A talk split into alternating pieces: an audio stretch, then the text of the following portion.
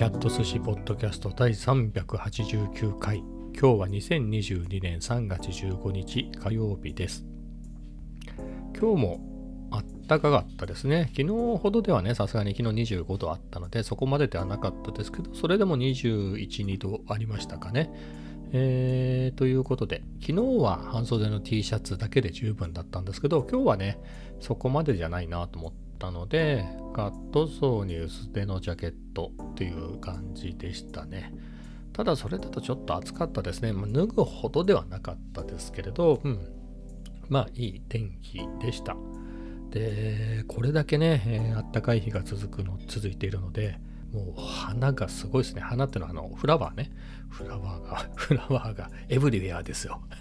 花がね、もうあちこち咲いてて、梅なんか散り始めましたね。あの、花びらが舞ってたりなんかしてね、風に舞ってたりして、まあ、菜の花は、ま、とっくに満開だし、あと名前がわかんない花もボンボンボンボン咲いてるし、タンポポンあの、タンポポンあの黄色いね、花が咲いてたりとか、つくしはどんどん伸びて、もうつくしを通り越してあの緑になってるやつとかもね、いっぱい入ってました。本当にいろんな花が咲いてて、えー、華やかになりましたね。来週あたりもう桜とかも咲くんじゃないんですかね。わかんないですけど。まあそんな感じで、えー、どんどんどんどんどんどん一気に春めいてきました。春めいたっていうかもう春ですね、完全に。まあそんな中カフェ散歩には行きましたけれど、今日も、えー、プティサラエボでしたね。はい。えー、僕が行った時はそんなに混んでなかったですかね。まあ、端の席は埋まってましたけれど、注文したりなんだりして、ちょっとしたぐらいの時に、えー、ちょうどね、端に座ってた人が、えー、お店を出られたのでね、えそこに座って端っこゲットっていうことでね、はい、そんな感じでしたね。飲んだのは昨日と同じくアイスカフェラテだったのですけれど、えおかわりでね、えー、ホットなアメリカンっていう僕の定番のコースをいただきました。まあ、なんでかっていうと、まあ、まあ、僕アイス、甘いスコーヒーも飲めるんですけど、まあ、単品で飲むなら、えー、カフェラテかなっていう感じなんですね。何かやたら甘いものと一緒に食べるんだったら、あ飲むんだったらアイスコーヒーもありかなみたいなところなんですけれど、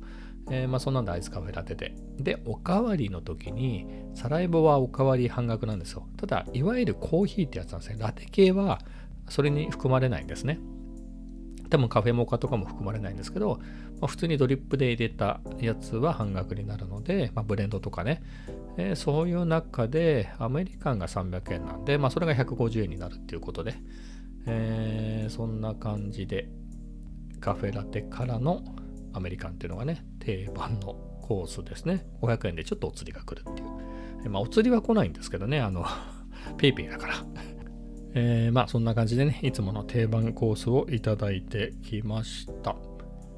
まあ、今日変わったことで言うと、僕、もともとで言うと、もともとっていうか、あの、あの、リモートになってからの話ですけれど、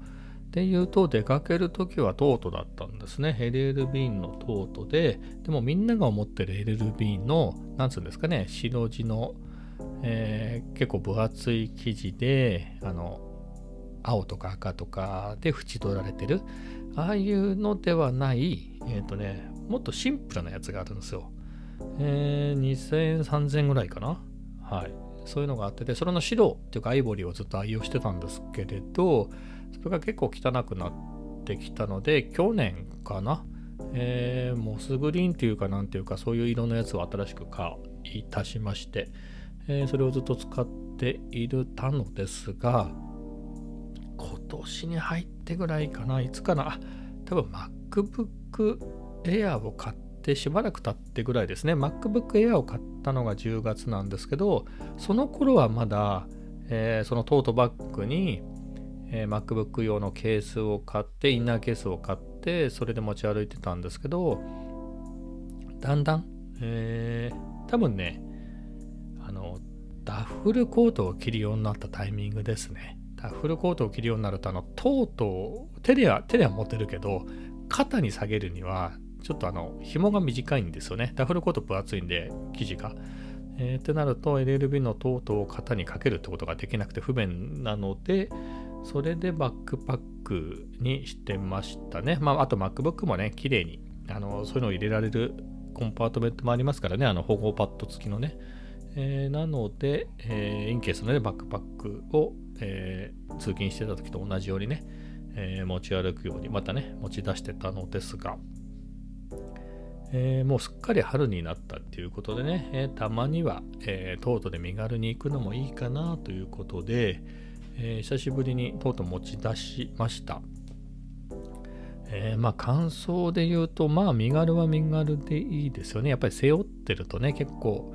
え幅っていうんですかね、僕の厚みが増すじゃないですか。あの、あのバックパックの分ね。えー、なので、お店の中とかでもね、結構邪魔くさかったりするのですが、まあ、トートはね、手に持ってるからそういうこともないので、そういう点では良かったんですが、やっぱりバックパックになれ、なね、すっかり慣れてたので、重いですね。まあ、荷物が重くなってるっていうのもあるんですよね。本当のカフェ散歩を始めた頃で言うと、パソコンとか、パソコンというか Mac とか iPad も持ち歩かなかったんですよね。まあ、手帳だけ持っていて、もうカフェではね、その手帳に何かを書いたりして過ごすみたいな感じだったので、軽かったんですよね。なのでカメラだけ、カメラはね、あのストラップでぶら下げてるんで、で、トートはそんなに重くなかったので良かったんですけれど、さっき言ったようにね、MacBook Air を買ってね、持ち歩くようになったので、ね、まあ、重いですよ。えー、それにまつわる充電器とかね、えー、充電ケーブル類とかもね、持って行ったりしてますので、さらに重くなり、えー、さらにっていうと、去年まではね、レンズね、レンズが主に、えー、20mm F1.8G だけを使ってたんですね。その時はまだ35の1.8も持ってたんですけれど、その35の1.8を下取りに出して、タムロンのね、2875F2.8 っていうズームレンズを買ったんでね、これが少々大きくて重いっていうこともあって、これを買っった時にはもうバックパックを持ち歩いてたんで、全然気づかなかったんですけど、かつね、キャプチャーつけるようになってからね、あの、ストラップストラップ斜め掛けで、えー、キャプチャー側まで持ち歩いてたんで、ってなると左から右に斜め掛けしてたんで、左の肩に重みがずっしりきてたのが、キャプチャーは左の肩にくっつけてくっついてるんだけど、バックバックパックにくっつけてるんで、まあ、多少ね、あの、55ではない、50-50ではないかもしれないけど、まあ、46なのか37なのか分かりませんけど、えー、片側だけに引っかかるっていう感じではなくて、分散されるんですごく軽く感じてたんですね。そういうのに慣れていたので、それがね、えー、とうとう左手で持って、で、カメラ斜め掛けにしてってなると、左側が相当重いっていうね。それで、えー、ちょっと重みを感じましたね。えーまあな一日歩いて、まあ一日ってことじゃないですからね、まあ一回歩いたらまあこんなもんかって感じで慣れ、まあ平気かなっていう感じはしますけれど、まあトートにする理由もないからバックパックでもいいかなっていう気はしてますね。まあ夏にね、あのバックパック背負うと背中が汗汗だくになったりするっていうんであれば、まあ、トートかなとは思いますけど、まだ今の季節だったらね、春のうちはバックパックでもいいのかなとか今日持ち歩いて思いました。あと、なんだろうな、キャプチャーってあのカチャンってね、あのロックして固定して、それで外して使って、また戻してカチャンってね、えー、取り付けてみたいな感じなんですけれど、えー、まあそういうことなんでブラブラはしないんですよね、あの取り付けてる時には。キャプチャーにね。で、ストラップっていうのはまあ、斜め掛けにしてるんでね、まあ、そんなにブラブラするもんじゃないけど、でも前かがみになったりとかね、しゃがんだりなんかすると、ちょっと不安になりますね、久しぶりにそういう使い方をすると。まあ、ロックを外してみたいなことをね、する必要がないっていう点では楽だったりもするんで、まあ、どっちがいいっていうのもね、うん。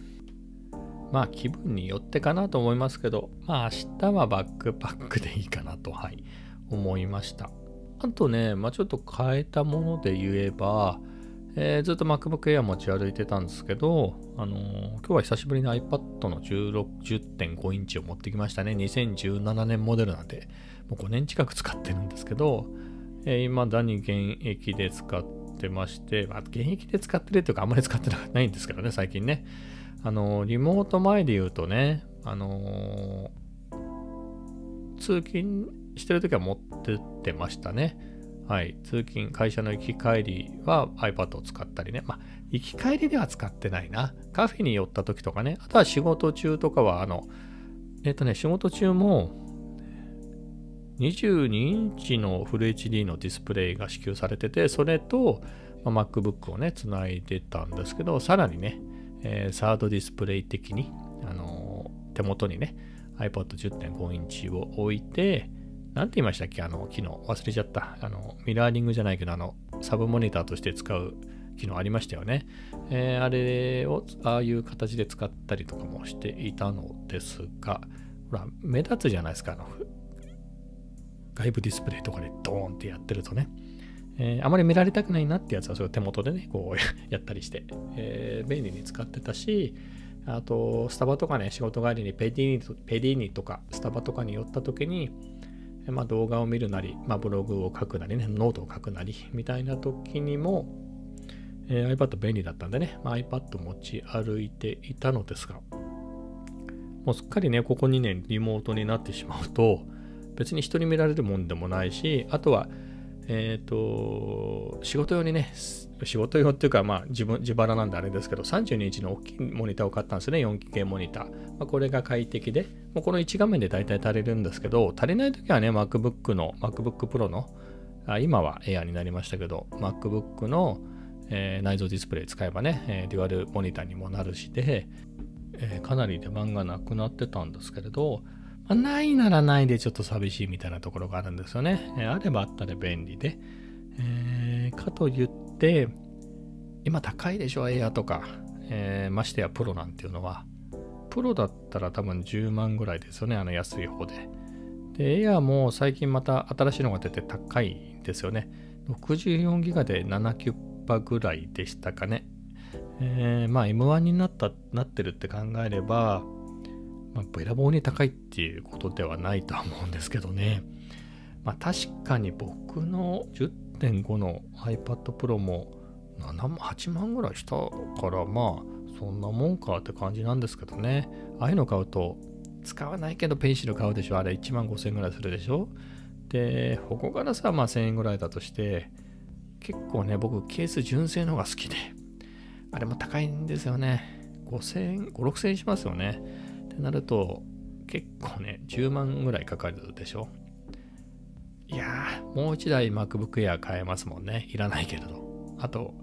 iPhone どうすんだみたいな。まだ8プラス使ってるけど。えー、みたいなところもあって、どっち買うんだ？みたいなのが。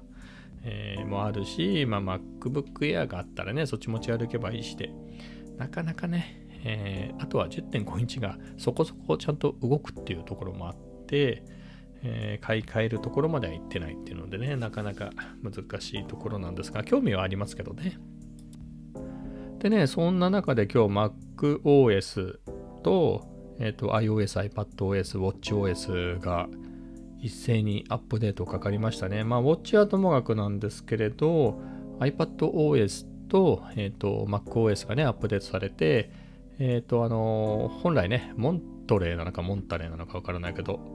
今のね、10.5? ん ?15 か。えー、あれ？名前わかんなくなっちゃった。これ、MacOS いくつでしたっけ？今。MacOS12.3 って書いてありましたね。ごめんなさい。12.3。MacOS モンテレーの、えー、目玉機能の一つがね、iPadOS15 と、あの、ユニバーサルコントロールって言って、あのー、一つのね、一つ一組の、えっ、ー、と、マウスとキーボード、まあ、トラックパッドでもいいんでしょうけど、で、あの、Mac と iPad を行ったり来たりできるっていうね、えー、すごい便利機能が、えー、目玉の一つだったんですけど、それが、えっ、ー、と、新 OS のバージョンアップには間に合わなくて、えー、それがやっとこね、えー、ベータ版っていう形ですけれど、えー、今回のアップデートで追加されたと。え、なので早速試してみたんですけれど、あ便利ですね。便利っていうか、今までも、あの、なんて言ってましたっけ？あの、結構前からあった、えー、Mac からあの純正の機能で、えー、外部モニターとして使う機能があったと思うんですけれど、それは完全に、なんつうんですか、外部モニターとして Mac の画面を拡張する形なんですけれど、あのユニバーサルコントロールはそうじゃなくて、まあ、独立してるんですよね。Mac の画面を表示してるわけじゃなくて、ただ単に、えー、例えばマウス、あのまあ、設定にもよるんですけど、僕の場合目の前に、えー、32インチのディスプレイがあります。Mac 用に。で、そこの、じゃあ手元に iPad を置きましたと。という時に、えっ、ー、と、じゃあ32インチの、えー、モニターにある、このマウスをね、マウスマウスカーソルをぐるぐるぐるって下まで、下まで、画面の下までやると、そのままシームレスにね、iPad の方にそのマウスが移動してくるんですよ。で、それで、えー、iPad なんですよ。でも、画面は。iPad の方をそれで、そのマウスで、えー、いじれると。で、かつ、使ってるね、Mac につながってるキーボードも、その Mac の方にね、マウスカーソルを動かしてきたら、その Mac で使ってるキーボードが iPad でそのまま使えるっていうね。えー、すごい便利だなと思って、まあ、使ってみてなるほどっていいなと思ったのが、あの、名前忘れちゃったんだよな。これ何て言うんでしたっけ？調べました。そうそうそう。サイドカー。そう、サイドカーを使えばね、えっ、ー、と、iPad を外部モニターとしては使えるので、単に画面を広く使うんであれば、今までもできたんですけれど、まあ、ユニバーサルコントロール使って、あ、これはいいなと思ったのが、えっ、ー、と、まあ、僕の MacBook Air 16GB、まあ、MAX まで、えー、積んでるとはいえ、まあ、16GB ってね、12分化って言ったら、まあ、こんぐらいは最低ないとっていうぐらいのかなっていう認識なんですね。えー、で、さらにファイナルカットでガリガリなんてやってる時にね、まあ、そんな作業してる時に他に何かを見るかともかく、っていう時にユニバーサルコントロールだと、あの、じゃあ iPad 側でね、えー、何か、まあ、Twitter でもいいですし、まあ、Safari でもいいですし、まあ、Teams を見るでも何でもいいですけれど、そういったアプリを動かした時に、別に Mac の CPU を使ってるわけじゃないですよね。Mac 側ので処理してるわけじゃないから iPad 側でね、まあ、メモリにせよ CPU にせよあの iPad の方が処理してるのでそういう意味ではあのリソースを圧迫しないっていうのがねあそこの安心感はあるなと、まあ、だから iPad 持ってるんであればねこれはいいぞと。意外とメモリが足らないそうな気がしてきて気になったりするんですよね。あれこれやってる時に。いっぱい開いてるとあなんかメモリメモリが足りないとか警告が出たこともないし、それですげえ重くなったっていう感じも今のところないんですけれど、なんか気持ち悪いですよね。えー、結構僕重めのソフト使うのね、えー、結構デカめのソフト使ってるんで、そういう時に、あ、なんかメモリ、えー、結構カツカツになってたりするのかななんて思うと、え、その点、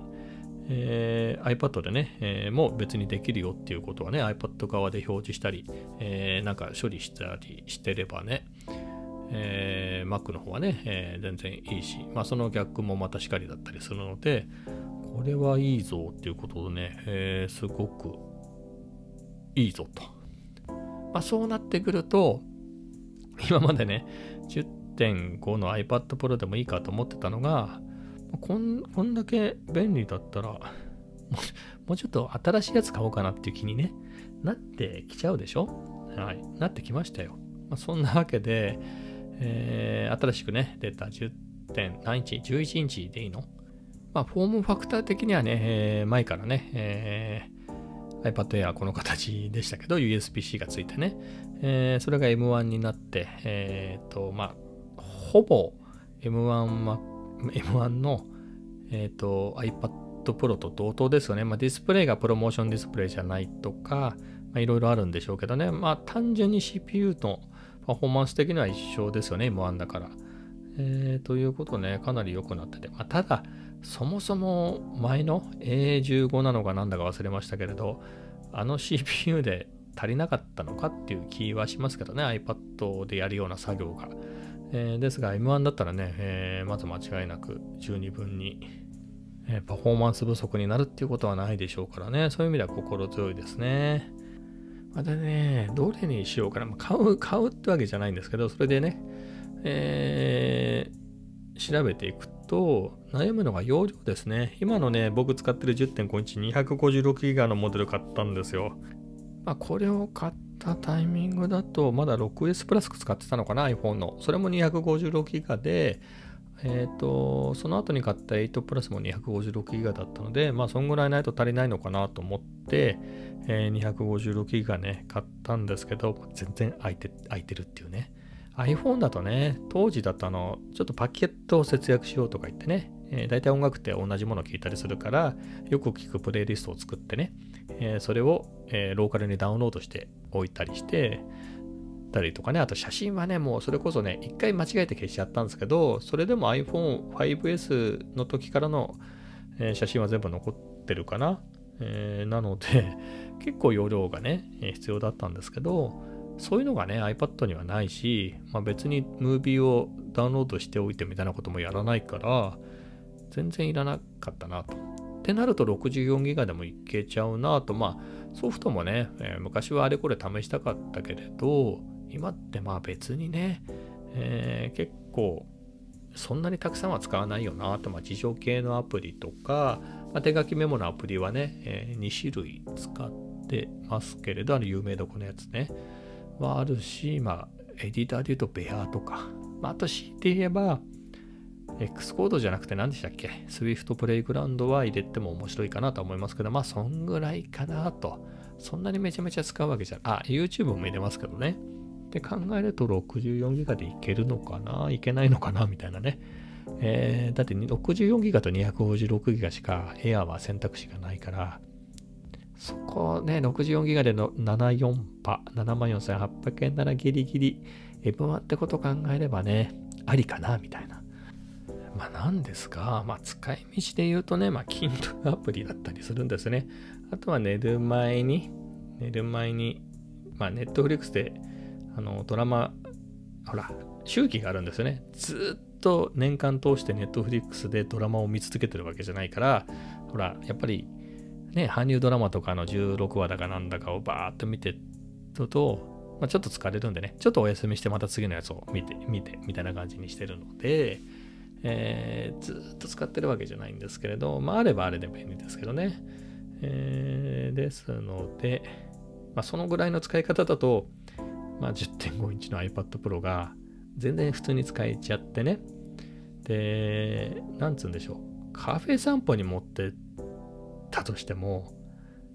そんぐらいは電池持ちますよ。いくら、あの、5年ぐらい使って電池がへたってきたとはいえね。あとモバイルバッテリーもあるし、あとサライボ全席、えっ、ー、と、コンセントあるんで、まあさすがにサライボに8時間とかいるわけじゃないですからね。1時間弱、長くても2時間では帰ってるんで、まあ、そんぐらい余裕で持ちますから、って考えると、今今で言うとバッテリーも平気だし、まあ、僕の使い方だとね、それで足りないんだったら、MacBook Air もね、そんなに重くないですよね。そこがまたいいところですからね、MacBook Air、M1 の MacBook Air はね、軽いし、パワフルだし、バッテリーが永遠になくならないみたいな。えー、というところがあるんで、バッテリーが心配で重めの作業もしたいんだったら MacBook Air でいいじゃんっていうのもあるしで、まあ、10.5の iPad がないんだったらね、えっ、ー、と、あ、壊れたとかであれば、やっぱ iPad1 個あるといいかなとは思うんですけれど、まあ、10.5の iPad が動いてるうちはまだいいのかなみたいな、えー、そんなこともね、前はここは結構下取り対象だったんですけどね。今もさっきも言いましたけど、Apple ストアでも下取りしなくなったし、対象じゃなくなったし、ね、今見たらラクールでも え、対象じゃなかったので、まあ、そうなるとね、えー、結構ラフに扱えていいですよ。まあ、投げたりはしないですけれどね。あの、MacBook Air はね、あの、壊れたら非常に困るんですよね。買ったばっかりなので。え、に比べると、もう5年使った iPad Pro。まあ、なんか何かの画面が割れたとしたら、まあそれはもったいないけれど、まあ、割れたら割れたで新しいの買えばいいから、まあ、別にどんと来いって感じですけどね。iPad じゃない MacBook Air はそうなると困るんで、結構気を使ったりね。結構カフェで使うって結構ドキドキです、あれ。あっとか言ってね。あの、カフェラテとかぶちまけたら壊れるじゃないですか。まあその点 iPad はね、えー、まあ iPad も壊れますけど、まあ、比較的ダメージは少ないのかな、みたいな、えー、ということもありでね。うん、なのでね、まあ、Kindle 端末として使ってるんで、あのカフェに行く時の MacBook Air、あ MacBook Air は主に。であれば、10.5の iPad Air じゃない、iPad Pro でもいいのかなというような気もね、喋りながらしてます。はい。まあそんなところですか。いや iPad Air もいいんですけれど、僕 iPhone がまだ8プラスなんですよね。やっぱその iPad Air に74パ出すんであれば、もうちょっと頑張って iPhone 新しいの買った方がいいかなみたいなところもね思うんですよね。そろそろね。まだまだね、いける感じもしてるんですけど、まあ、それは iPad も同じことで、まあ使う頻度で言えばね、もうどこにでも持ち歩くってフォンの方ですからね。えー、であれば、まあそろそろかなという気はしてますね。奥さんがね、13のプロを買ってね、非常に気に入ってるみたいで、うん、まあいいなと思って、まあ僕もね、これ5年使ってますからね、5年になるから、5年も使ったらもうそろそろ、また次も5年使えるだろうなって考えると、14プロとか言ってもいいかなと思ってね、次14待っちゃおうかな、みたいな。14が出たら飛びついちゃおうかなとか思ってるんですけれど、ねえ、それ、1年のうちにね、どっちもはきついですよね。iPad Pro を買って、えー、iPad Pro じゃない iPad Air を買って iPhone も買ってってなるとね、あのー、実際 iPad の10.5を買ったのが8月か7月、8月か。で、3ヶ月後に iPhone の8 Plus 買ってるんでね、ただその頃は安かったですよね。あの、2年縛りだと。え、2年縛りかつ、前使ってた iPhone を下取りに出すとね、2万、1、2万で機種変できたりした頃だったんでね、あれですけど、今はね、そういう、そんなにめちゃめちゃ値、ね、値引きみたいなのもないので、まあ、いろいろ悩んでます。まあでも iPad もありはありですけどね、どっちか悩みますね。この iPhone も、えー、バッテリーも2年前に変えたばっかりなので、まあ、どうしても欲しいっていうのがね、今ないのでいいんですが、まあそんなことをね、ユニバーサルコントロールを使ってみて iPad いいなと思ったので、うだうだと話しました。えー、久しぶりにちょっと長くなりましたが、えー、疲れたので今日はこの辺で終わりたいと思います。それではまた明日。